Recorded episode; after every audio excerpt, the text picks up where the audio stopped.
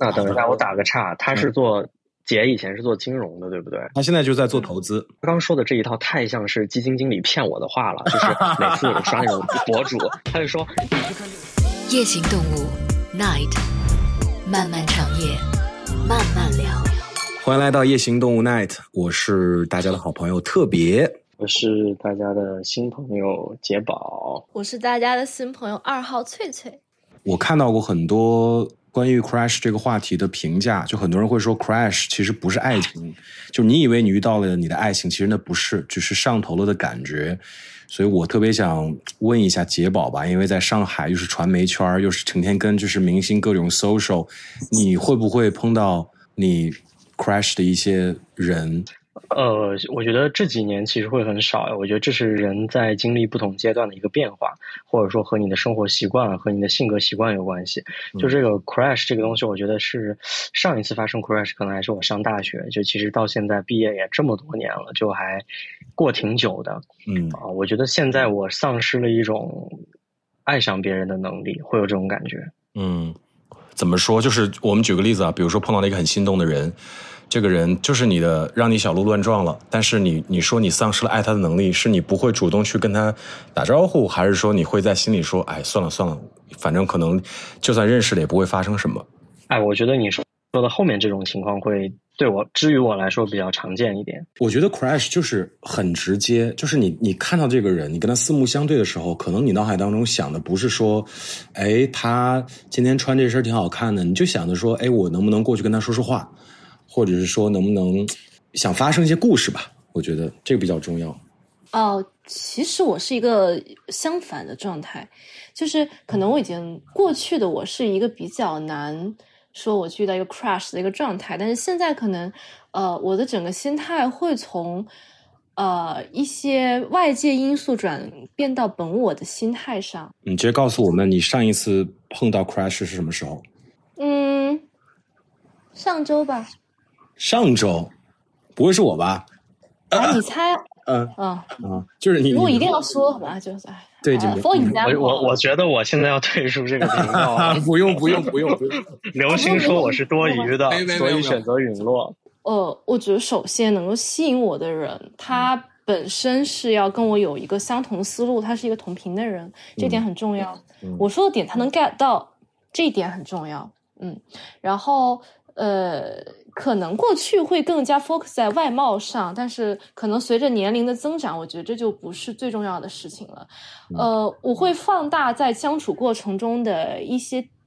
小的细节，然后在这个过程中去回味，是一件很幸福的事情。我不知道有没有表达清楚。你有没有发现，我们好像对 crush 的这个要求都在不断的提高，或者是说，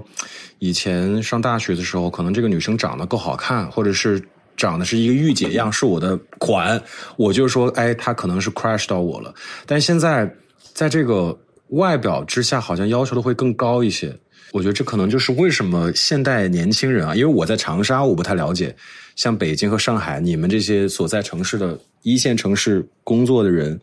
可能形形色色的人会见很多，尤其 Jerry 会见很多明星。越是见到这些好看的人，越是见到这些有一点。自我优越感的人，反倒会觉得说他们没有那么吸引你了。所以我可能我对 crash 的这种感受，它就是一个需要有一点了解才能够 crash 到我。就纯长相啊，好像很难了。哎，不是，我觉得，我觉得是这样，就是 crash 它代表的一定是某一个瞬间的这个感觉才叫 crash。你不能考虑到，就其实简单的讲，就是你瞬间上头的这个感觉。嗯，然后他可能，我觉得你前面讲的那个点有点像是我们现在年纪也老大不小了，然后到了这个年龄阶段了，其实是因为你已经见到了形形色色的人，所以你就是有点像是那个所谓的什么张力一样，就是你是需要你现在看到一个人的那个啥张力，得是他通过深层次的东西才能吸引到你，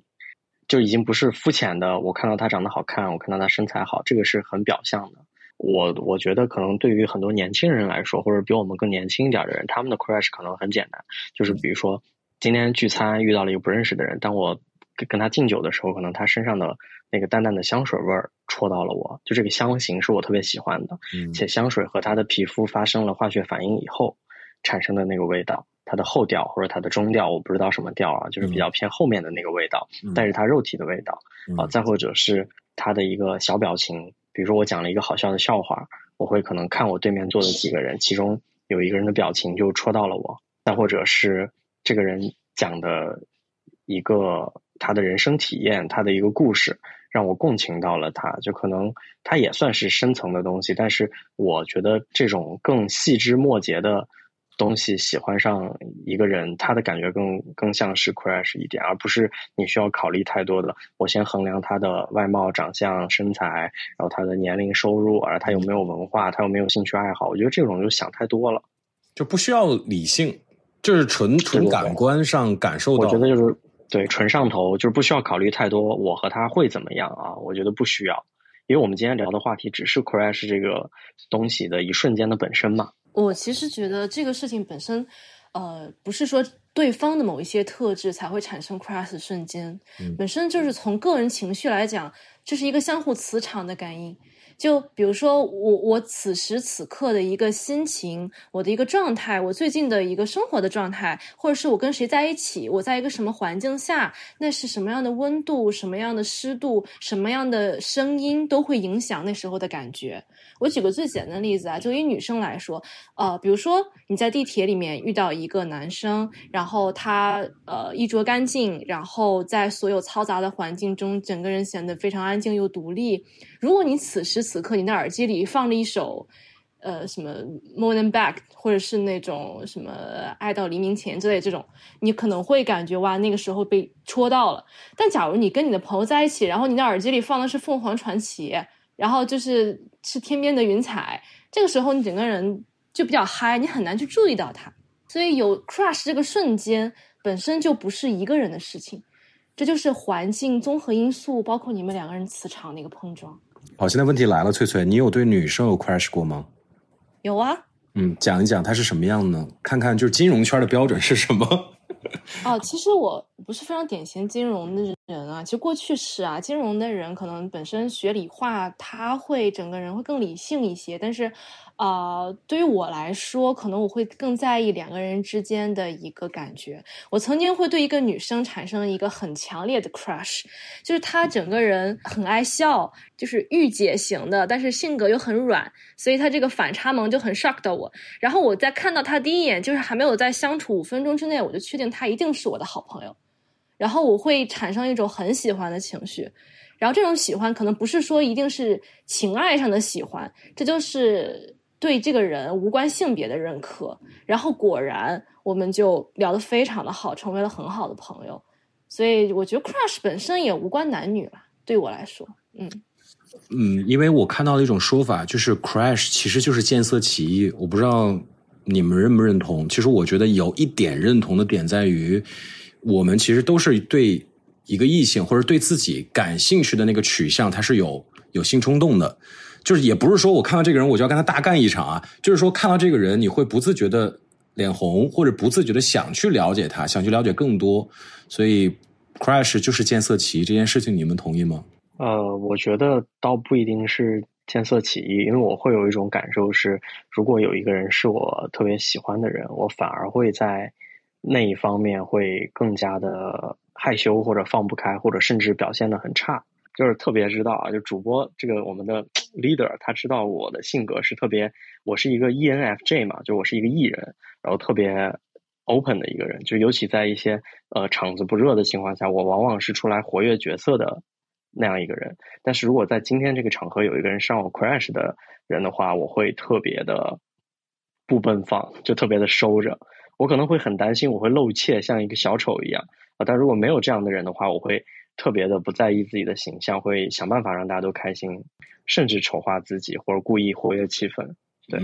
所以我觉得本质上还是会很在意呃自己在他心中的形象啊！我觉得有点儿见色起意，我觉得这个还是很重要的，就是来自于原始的荷尔蒙。嗯，谢谢你短短的几秒钟几句话叫了我好几次名字，嗯，然后我知道你是个艺人啊，你每天跟艺人打交道。翠翠觉得见色起意就是 crash，你觉得这个话对吗？嗯，我也是 INFJ 啊，所以说我是特别能理解杰宝的心情的。我跟他的观点大致一致了，就是这个色可能不是说一定他是多帅，或者说他是多美的一个外表，他可能这个色本身就是他戳到了我的审美点上，所以这个还是比较重要的一点吧。因为 crush 本身就是一瞬间的东西，那肯定还是以外表。直击因素。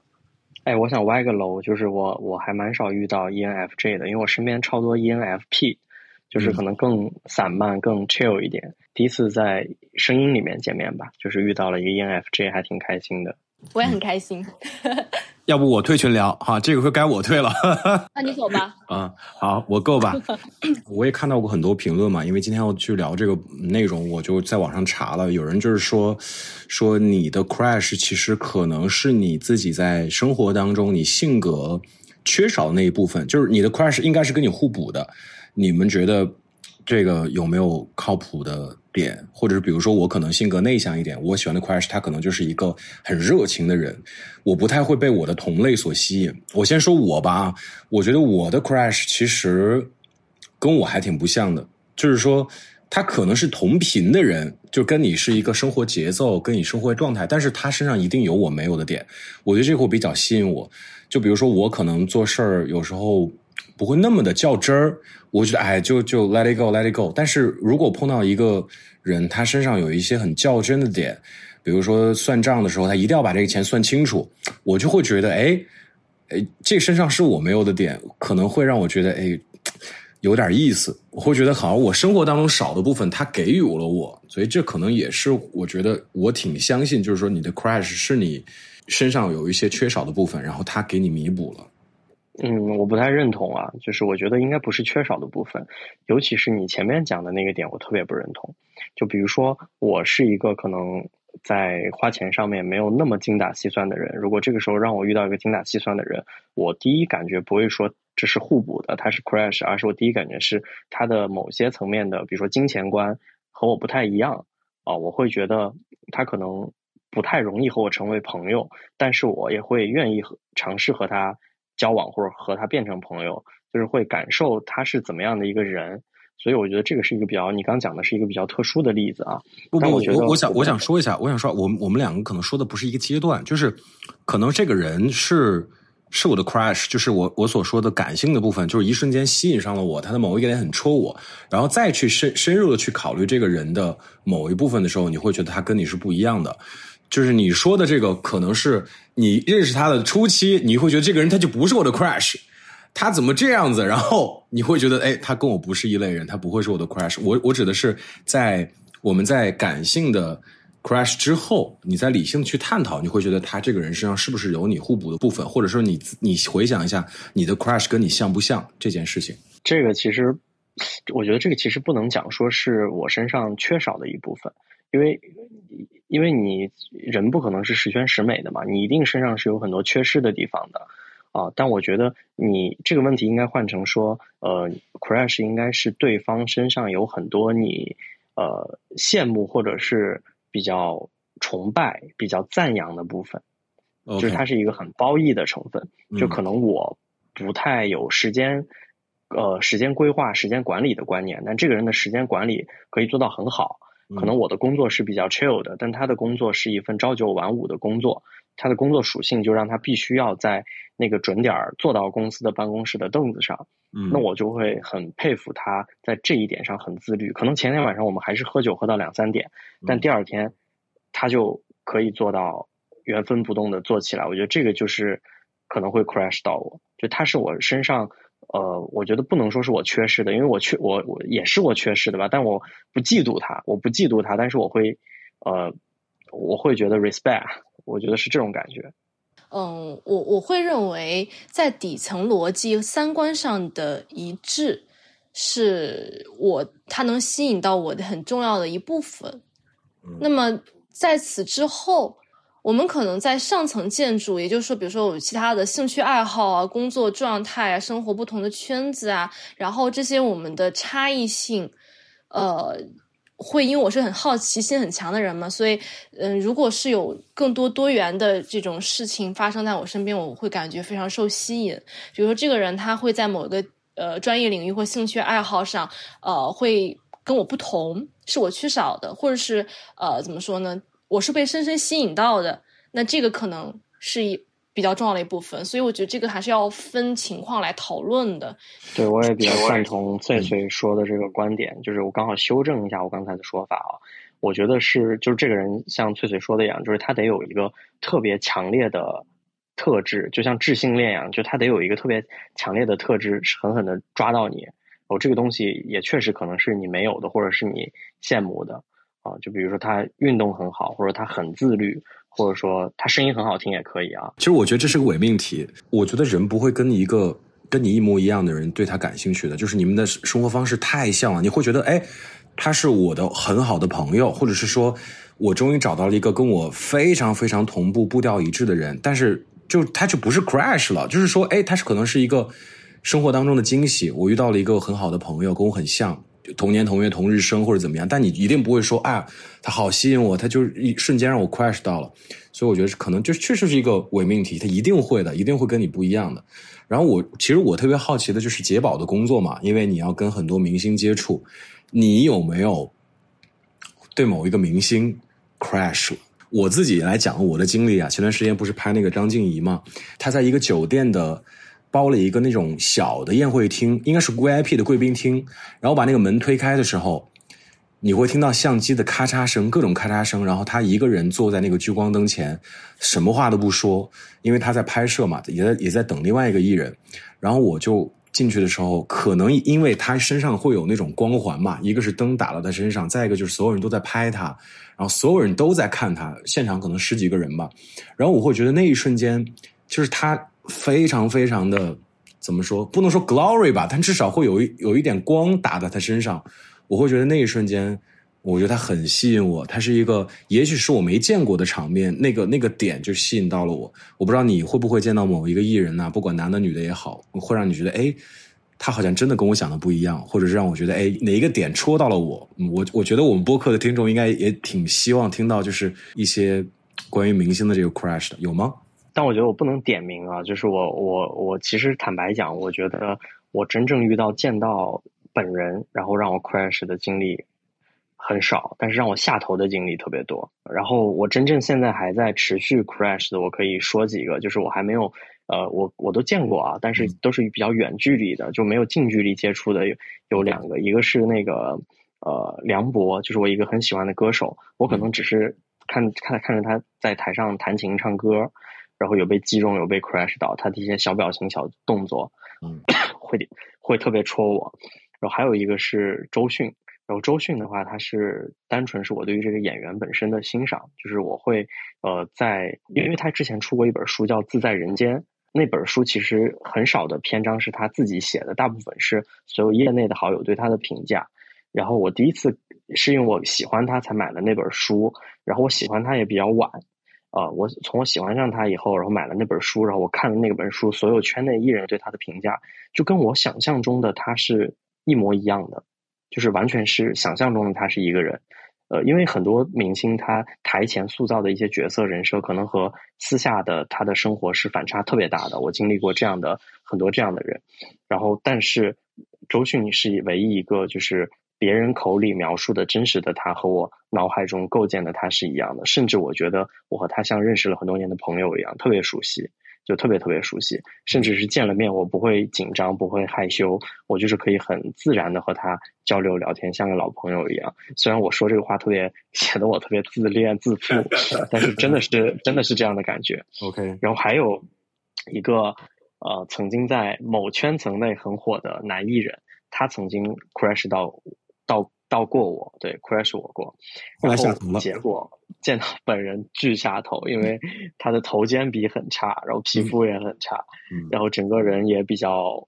呃没有想象中的那种质感吧，嗯，就之类的还有很多类似的，就是其实你见到明星本人，当然他大大部分都是好看的，呃，有一个共同的特点就是艺人的脸都会真人的脸都会比上镜还要小很多倍。对，所以所以你见到他们一定是觉得好看的。你一般所有人都会感叹一句说啊，明星就是明星，和网红真的不一样，就会有这种感觉。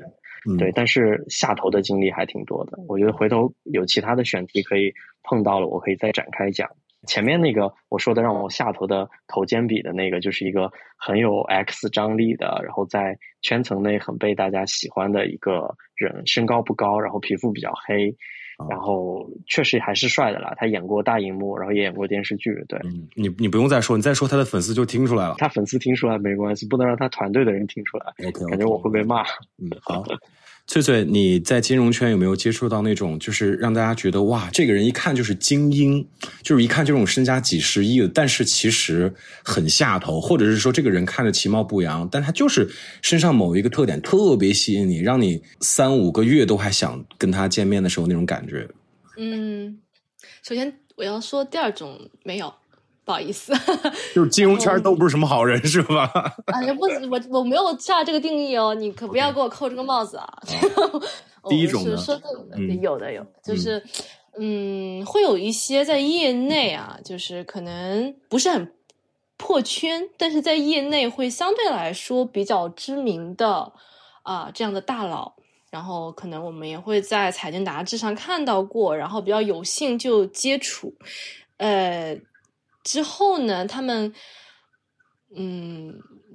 有钱就会变坏这句话，我是觉得还是比较什么的。就比如说，他会要了你的微信之后，做一些可能就不是很符合社会主义核心价值观的行为，他的言语可能就没有那么 respect，他会说白了就是可能会对你进行一些骚扰，获得可能年轻的女孩的一些关注，来证明他自己即使上了年纪依然很有魅力。哎，等会我是不是偏题了？不好意思，没偏题，就是我我们聊的就是这个，要听的就是这个。嗯，如果啊，我是说，如果我们以后真的遇到了自己觉得生命当中非常非常 crash，可能 never ever 以后也不会出现，以前从来没出现过的一个人出现在你生活当中，但是此时此刻你是有对象的，这个时候你会怎么办？就是你你你会怎么样去去应对这个 crash 呢？啊，我先说嘛，我觉得首先是我没有遇到过这个情况啊，然后其次是不对，我应该是遇到过这个情况的，但是我的行为可能比较比较传统意义上的渣，或者是怎么样，因为呃，我不知道怎么样去定义你算是有对象的，我理解应该是是你有一段很稳定的恋情。可以算是有对象吧，没错，对吧？如果你你是有 dating 对象的情况下，可能你又认识了一个新的，你觉得更合适的，你找他 dating，然后和以前那个人分手，我觉得可能也不那么算分手。反正至少我现在的我现在的年龄阶段，往回头过去看，我会觉得有对象挺不容易的。就是我特别羡慕那种很稳定的对象，所以我一直没有谈过一个很稳定的、很长时间的呃情感经历。我觉得这个还挺遗憾的。所以，如果是要我遇到了这种情况，我可能和很多人一样吧，会先去想，然后你想着想着，可能就想，呃，其实坦白讲，说的难听一点，其实就是去对比，比如这两个人和你的你的对象和你新遇到这个 crash，呃，外形对吧？长相这是最基础的，然后他的一些呃三观和你吻不吻合，然后他的这种兴趣爱好或者他有没有什么特质可以吸引你，那这个其实可能就是需要。你跟他不断的接触才能观察出来的，但是放在我个人身上啊，就是我跟一个人，我我的性格我是天秤座，加上我的性格就是下头特别快，就我对一个人上头会可能 crash 的很快，但下头也特别快，所以可能还没等我跟我对象提分手，我就对这个遇到的 crash 已经下头了。我觉得这个是之于我来说比较常见的一一个场景。那你上次那个是怎么怎么回事呢？就是太吸引你了呀，就是你会觉得我操，这也太特别了，然后就可能会有一些会有一些比较不一样的感受吧，然后就会做一些 看似是比较渣的事情。做一些爱做的事情是吧？我们都懂。然后不是没有没有没有没有，但我我但我会跟跟跟呃当事人都讲清楚的。对，嗯，没没没啥。我觉得这这个这题对我来说好难讲啊，就是我也不会标榜自己是白莲花，但是就是说出来又觉得很渣啊。但是就是我觉得年轻的时候，你该 crash 该多去经历，就是要多去经历。对，所以上天对我的惩罚就是我现在。我差不多从一八年到现在就再也没有什么 crash 过了。就是你接触这么多人，觉得会不会对你这个接触 crush 反倒有一些反作用？比如说，有些人他们的交友圈子很窄，每天就两点一线，上班下班，然后可能突然出现一个人，他会非常的 crush 到他，但是你可能每天要来回飞，然后要见各种团队，见的人越来越多了，反倒。那个人就比较难出现了。我觉得这个和职业的关系没有那么大，这个还是看个人性格。就你不管是什么职业，你都有可能私下是一个特别爱玩、特别爱交朋友，每天会认识很多新朋友的人。我觉得，呃，应该拿后面这种情况来说，我觉得我以前就是这样一个人。那等等到你见了特别多的新朋友以后，啊，我不是指就是那个感情层面的新朋友啊，可能就是普通社交里面你会遇到各种各样的人，你就好像厌了、倦了，或者说你已经。呃，有点像是你越来越看人看的越来越准了。本来我就是一个比较敏感和直觉比较准的人，再加上你阅人无数以后，你会很容易参透这个人大概是一个什么样的人，他和你是不是一个世界的人，所以就变得越来越难 crash 了。就好像他说了一句话，你就知道他的潜台词是什么，你就会觉得哼没意思，就这种感觉。那你觉得这是好事还是坏事？对你来讲？现阶段肯定是坏事儿吧，好事是省了很多麻烦，你也不会受情伤，然后也不会被骗，也不会怎么样，嗯，对吧？就是我已经很久没有体验过什么为爱哭泣的感觉，没有失恋的感觉，也不会心动，也不会失恋，对吧？就也很烦。翠翠呢？首先，这种情况在我这儿不成立，就是因为我如果跟我对象在一起，我就觉得他是最好的。呃，可能我就有点恋爱脑吧，就是我跟一个人在一起的时候，我就会心无旁，我很难去 crush 到别人，哪怕那个人吴彦祖站在我面前，我可能也就抱一下了。然后，因为我觉得姐的选择就是最好的。但是我跟你讲哦，这个话可不别说这么死，万一就是就是咱们就是说你有一个对象很稳定，但是这个随着时间的推移。你们可能感情也会变淡啊，对不对？比如说你你在一起了两两年，那么这两年过程当中，其实你们俩的关系不会再有情感当中那种比较热烈的激情的感觉了。但是这个时候突然有一个人出现在你面前，他可能就是你在工作当中对接的某一个人，但是就非常吸引你。此刻他也非常对你有好感，甚至是对你发出了邀请，也不是说直接去做一那种事儿啊，就是说约你一起。吃个饭，这个时候你你会怎么办呢？你说我是哎，反正没关系，就吃个饭呗。反正我跟我男朋友那边也好交代，我就去了。还是说那吃饭也不可以？我怕我自己控制不住自己。其实我首先我没有遇到过这种情况啊。但是如果说我真的遇到这种情况的话，嗯，可能要取决于我跟我男朋友当时的状态。假如说我们真的是在热恋期的话，我觉得我不会放弃一个稳定的感情去寻求刺激。然后，但是如果说我我们已经进入了一个感情的冰点了，比如说我们就在冷战期，然后我已经在思考我们是否还有继续的可能性，那这个时候我不会拒绝机会，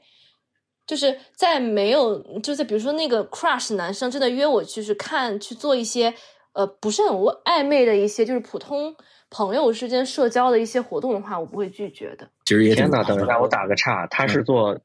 姐以前是做金融的，对不对？他现在就在做投资，嗯。刚说的这一套太像是基金经理骗我的话了，就是 每次我刷那种博主，他就说你去看这个市场，家人们能不跑就不跑，先趴着。这个市场不好，但是我们还是要相信这个，呃，相信政府，对吧？我们也要有信心。然后等到今年过了这两三年扛过来以后，今年最近所有人都在说，如果实在忍不住，你就抛吧，就开始让你抛了，就到。冰点了，就是你说的这一套逻辑真的很理性，一点都不感性。哎，别把你那种就是对客户啊说的话给我们说好吧？没有，我说的是实话，就是这是是这样子。因为嗯，首先我们说基金经理的话别信啊，家人们，呃不也不开玩笑，开玩笑，这个还是要自己判断。就是从大大环境上来讲。确实是，大家要有自己的判断，不要盲目的去相信别人拿自己的钱去投资哈。OK，我们言归正传啊，呃，嗯，就是首先呢，就是在大家在面临一个不确定性和一个确定性的时候，我觉得大部分人可能就没有勇气说我就追爱了，然后我就不会去选，就是道德上也是有一些负担的。对，我觉得其实你刚刚那个表达就是挺渣的。对我告诉你我会怎么做好不？OK。好呀，我跟你们讲啊，其实实话讲，我也碰到过这种情况，就是我自己有对象，然后碰到了一个，也不能说算 crash 吧，就是就某一刻真的非常的吸引我。我其实我有一个本领，也不是本领吧，就是我会找一个方法，就是劝退自己。我会我会找她的缺点，我就开始放大她的缺点。比如这个女生她很好看，我想说她声音不好听，就是我一定会会找缺点去去劝退自己，告诉自己，哎，这个不行，这个不行。然后慢慢慢慢把自己从那个非常感性的状态去劝成一个理性的状态。因为我我觉得其实对我们来讲，去谈恋爱这件事情本身。可能在我不知道在北京，在在上海是什么样，反正在在一个生活节奏没那么快的地方，好像它也其实也是你生活的一部分嘛。我觉得可能还是要考虑，比如说成本的问题，比如说你跟这个 crash，你怎么确定你们俩一定就很合适？你放弃了现在所有的东西，去追求一个未知的东西，对于某些人来讲，可能它是一个刺激的过程，但也有可能就就竹篮打水一场空。我是不是特别能抗拒风险？嗯。有点过于冷静克制了。我觉得你讲的这个特别像是一个很多传统的家庭可能会面临的一个挑战，对吧？就是一个呃已婚的男人或者是女人，然后遇到小三的这种情况，他其实就是会衡量他能不能承担，就是因为这个小三而要去离婚的这个他面临的代价和风险，甚至他可能还有孩子，有夫妻共夫妻共同的财产。那至于我们这种还没有未婚的这种年轻人来说，也是一样的嘛，只是这个风险比较小，对吧？但是你和你的对象也已经有一些，比如说有共同的朋友，甚至你妈、你爸妈可能都知道你有这个对象，对吧？付出了一起付出了很多时间，做了很多事儿，甚至你们一起养了一条狗之类的，巴拉巴拉。对。但我跟你讲，确实是这样子。我觉得我结了婚之后可能会更理性。我甚至想过，就是说我结婚之前，我要把我的朋友圈就是筛一遍。我一直以来没有做的一件事情，就是等我我结婚那一天前天吧，就是订婚前天，我会把我朋友圈里面那些莺莺燕燕全部都删掉，因为我真的怕自己控制不住。我其实是在做这种大事的时候会比较理性，因为我你也知道我是做主持人的嘛，而就是做这种生产安全的意识，就是怕自己人为控制不住，所以我真的遇到 crash 的话，我可能不会有一些。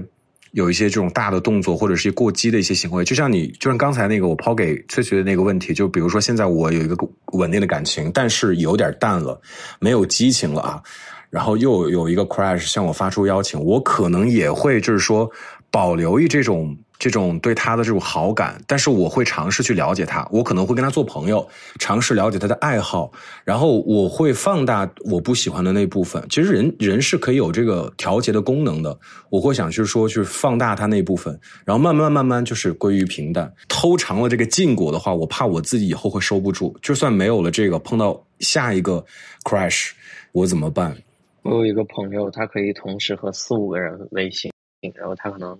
吃饭。然后吃了一个，比如说我今天吃了一个烧烤，我就同时相同的文案复制粘贴，加上图片发给四五个人，他还不会聊串线，笑死了。那他不会发错微信吗？我跟你讲，我很很极偶尔，极偶尔。嗯，我问过，极偶尔会发错，想办法就圆呗。翠翠呢？我会选择另一种完全不同的方式来处理，就是我跟我的伴侣之间会百分之百的坦诚。就是我我我会告诉他我生活的每一个细节，所以就我就光脚不怕穿鞋的，所以就是我我我基本上很喜欢的人，我会告诉他我所有的全部和我的心情，就是完全透明的一个状态，所以我很有安全感，所以我在感情当中很少患得患失。就是因为我不会去藏着很多事情，所以这样的关系让我本身就觉得，如果真的遇到 crash，我可能还没等我 crash 上他，我的男朋友就已经知道这个人了。女生都会这样哎，就是对另一半特别的无保留，就很透明，但反而男生都会更收着一点，就感觉像留着一点，收着一点。我觉得这个好像不是说，我觉得我认识的大部分男生都是这样的，这个到。倒不是说这是好或者是坏，没有褒义贬义，单纯是我觉得是不是因为这个生理性别的差异，导致男性的这个性格本来就是这样啊？我跟你讲，一定会的。作为一个男生来讲，我为什么不告诉他？为什么一定要对我的对象有保留？是因为如果我真的毫无保留的话，我首先自己会没有安全感。就是像我这种，我对我爸妈有保留，你对自己很亲爱的人一定会有所保留的。还有就是。女生真的会很在意啊！你说我跟我女朋友说，哎，我今天碰到了一个女生，还挺好看的。我女朋友会直接问我说，她是谁？让我讲所有的细节给她听。然后呢，可能过两周，她就问我，哎，你上次那个 crush 的那个女生呢？所以我觉得，为了避免这种不必要的麻烦，打引号的麻烦啊，我就会还是算了吧，还是不会说。就不是说跟职业有关，就是男生可能风险意识更强一些，他不会把所有东西都甩出去，但他一定甩了，说明他其实是有一些自己的打算的。好，谢谢大家的关注，请给我们一键三连安排上，我们下期再见了。想听什么选题可以评论区留言。夜行动物，Night，漫漫长夜，慢慢聊。